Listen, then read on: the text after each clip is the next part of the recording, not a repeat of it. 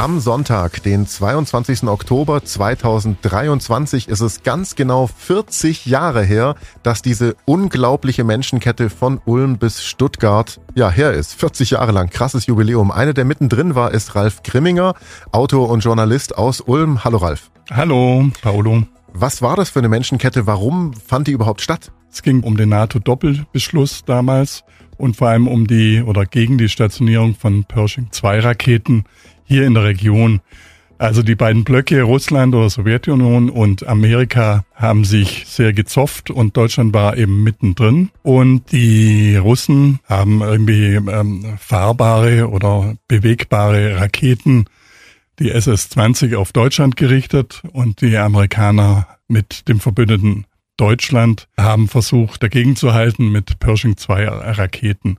Und diese Raketen, die waren auf fahrbaren Transportern und sind auch hier in der Gegend durch die Wälder gekarrt worden, zum Beispiel in Kettershausen, in Mutlangen und das Weilegelände hier jetzt heutzutage das neue Wohngebiet. Damals war das eine Kaserne der Amerikaner, war eines der Zentralen der Amerikaner. Jetzt warst du damals Anfang 20, noch ein ganz junger Kerl, ähm, aber die Angst, war die spürbar vor so einem atomaren Krieg? War die so richtig real? Also wir haben damals sehr große Angst gehabt, vielleicht auch, weil sie die Angst oder die Bedrohung etwas unklarer war als heute. Also damals haben wir gewusst, es gibt Raketen der Russen und es gibt Raketen der Amerikaner und die können jederzeit hier einschlagen. Und es wurden atomare Szenarien aufgestellt von Ärzteinitiativen und von Politikern, die also verheerende Verwüstungen vorausgesagt haben, sollte hier eine Rakete einschlagen. Also die Angst war da. Dann hat sich da heraus eben äh, diese große Demo entwickelt, diese unglaublich lange Menschenkette über 108 Kilometer mit fast 400.000 Menschen. Wie hast du das erlebt damals? Ich war damals zarte 22 und muss ehrlich sagen, ich kann mich gar nicht mehr so wahnsinnig gut dran erinnern, aber man hat auch damals die Dimension gar nicht so erfasst. Man war auf der Alp irgendwie zwischen zwei Dörfern mit einigen hundert Leuten, die sich an den Händen gefasst haben. Also die Größe, diese Riesendemo war gar nicht fassbar. Und damals war ich auch auf vielen Demonstrationen vorher. Also es war im Moment nichts Besonderes. In Neu-Ulm dann bei der Abschlusskundgebung gab es dann tatsächlich einen riesen Menschenauflauf. Aber im Moment der Menschenkette habe ich das damals nicht erfasst, die ganze Größe und die ganze Bedeutung. Wo bist du gestanden? Ah, irgendwo auf der Alp. Ich weiß nicht mehr genau.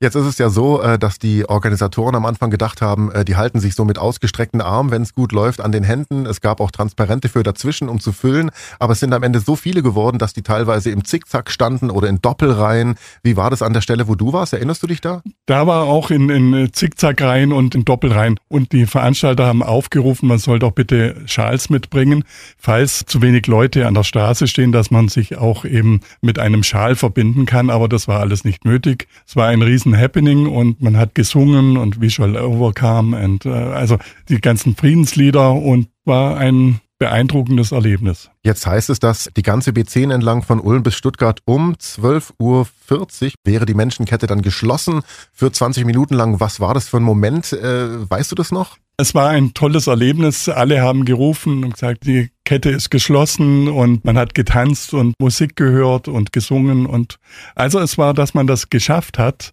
war schon ein großes emotionales Erlebnis.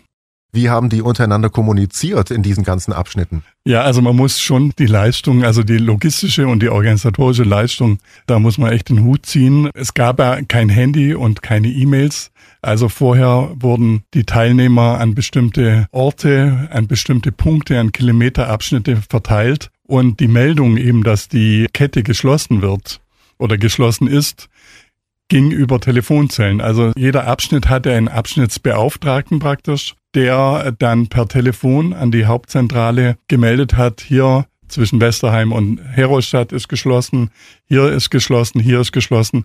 Und damit die Telefonzellen auch tatsächlich in dieser halben Stunde auch frei sind, wurden sie praktisch bewacht von Motorradclubs, dass niemand anders ein Privatgespräch führt, sondern dass in dieser halben Stunde die Schließung der Menschenkette oder das Schließen praktisch gemeldet werden kann. Jetzt ist es ja so, ähm, dass auch diese Motorradgang, die coole Wampe, die war auch dafür da, dass quasi, wenn äh, hier zu wenig sind und da zu viel, haben die auch Leute hinten auf den Bock genommen und haben sie nochmal verteilt. Genau, aber das war da nicht mehr so nötig. Aber die Organisatoren haben Respekt wirklich an alles gedacht.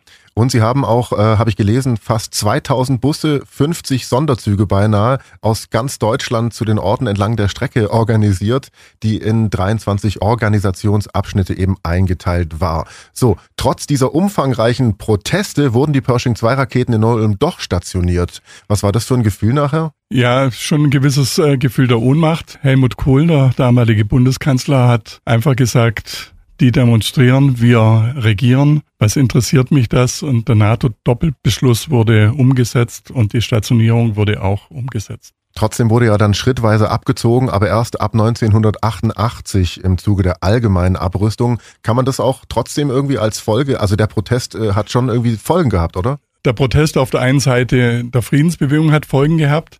Die andere Argumentation ist natürlich das, dass der NATO-Doppelbeschluss derart Druck auf Russland oder auf die Sowjetunion ausgeübt hat, dass die mit ihren Militärausgaben und mit ihrer Militärproduktion nicht mehr hinterhergekommen ist und dadurch praktisch die Perestroika entstanden ist. Das ist die andere Sichtweise. Jetzt nochmal, am 22. Oktober 1983 war die große Menschenkette von Ulm nach Stuttgart, ist dann am 22. Oktober 2023 genau 40 Jahre her und mitten in diesem Großereignis war der Ulmer Journalist und Autor Ralf Grimminger, damals junge 22 Jahre alt.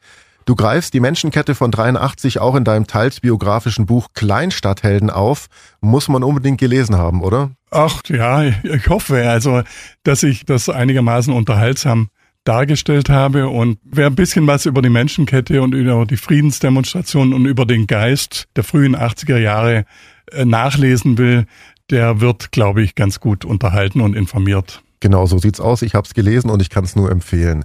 Ein weiteres neues, allerdings Sachbuch des Neu-Ulmer Stadtarchivs von Autorin Beate Storz, das erscheint Ende Oktober und das gibt auch einen Blick auf die Menschenkette von Neu-Ulm auf sachliche Art und Weise mit Bildern und ähm, Faktenberichten und so weiter, erscheint Ende Oktober und das gibt's dann im Stadtarchiv in Neu-Ulm. Vielen herzlichen Dank, Ralf Grimminger.